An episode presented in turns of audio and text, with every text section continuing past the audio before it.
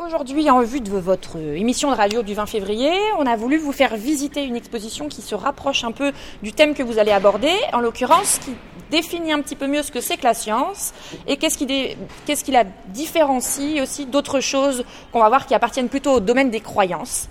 Et donc c'est pour ça que l'exposition aujourd'hui elle s'appelle Sacrée Science, croire ou savoir. Mais donc là, hein, voilà, vous allez vous interroger un petit peu sur les caractéristiques de la science, qu'est-ce qui fait la science, qui l'a fait. Donc ça c'est 52, tu fais 53 kilos. Attends, pause bad. Attends. Je sais, t'as- euh, toi- Alors Mohamed, dis-moi ce que tu vois.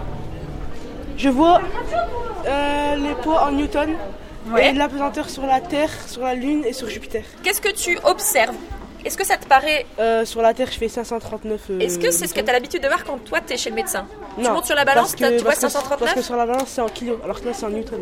Absolument. Donc ici, on a effectivement la balance du chez le médecin, elle te donne ta masse. Ouais. Et ici, tu as ton euh, La pesanteur. ton Euh, non, tu le as ton poids. ton poids. Ton poids sur différentes planètes. Veux-tu être le témoin d'une étrange expérience Ouais. Regarde-moi. Regarde-moi bien dans les Il y a yeux. plein de gens qui regardent. Mais dans quel gym En quelques instants, Mademoiselle, C'est tu Alicia. verras un phénomène incroyable. Regarde dans les yeux, Alicia. Oui, regarde-moi bien. Moi, l'homme au regard de fauve. Je peux lire dans tes pensées. Maintenant, regarde bien les cartes qui apparaissent sous la vitre. Choisis une de ces cartes. choisis une carte et retiens-la. Bien.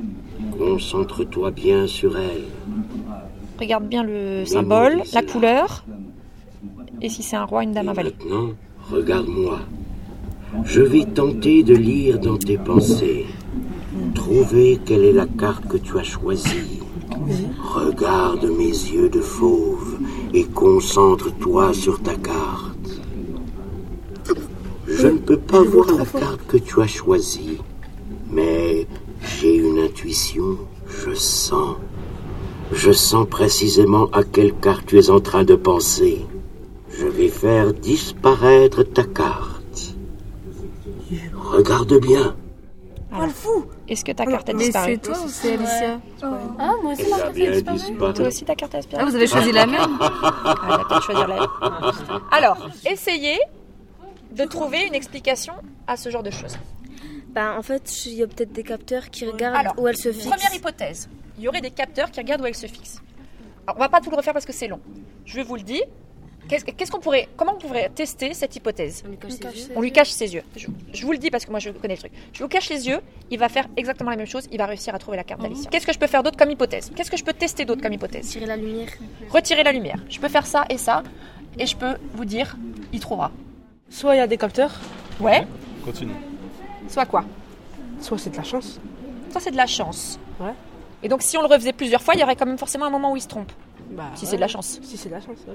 Alors, je te dis, pour tester tes deux hypothèses, si on le faisait, parce que moi je connais la réponse, si on, si on testait tes deux hypothèses, tes deux hypothèses, ils finiraient par trouver quand même. Alors, donc on est d'accord que sous quelque chose qui vous apparaît, pas parce que vous avez. Là, a priori, vous pouvez le croire. Vous pouvez vous dire, il a vrai. Ou alors, comme on ne donne pas l'explication, je crois qu'il a des pouvoirs. D'accord Non, il y Vous a pourriez pas de rester pouvoir, là-dessus. ça, c'est sûr et certain. À vous, restez sur. Donc il y a une explication rationnelle. Bah, bonjour à tous, moi en tout cas je m'appelle Justine, je travaille pour une agence de communication qui s'appelle Entrée Publique et dans ce cadre-là on travaille avec euh, le Forum départemental des sciences et un projet qui s'appelle Noreca du coup qui a pour objectif de faire découvrir la science euh, aux jeunes de 12-25 ans de cet âge-là.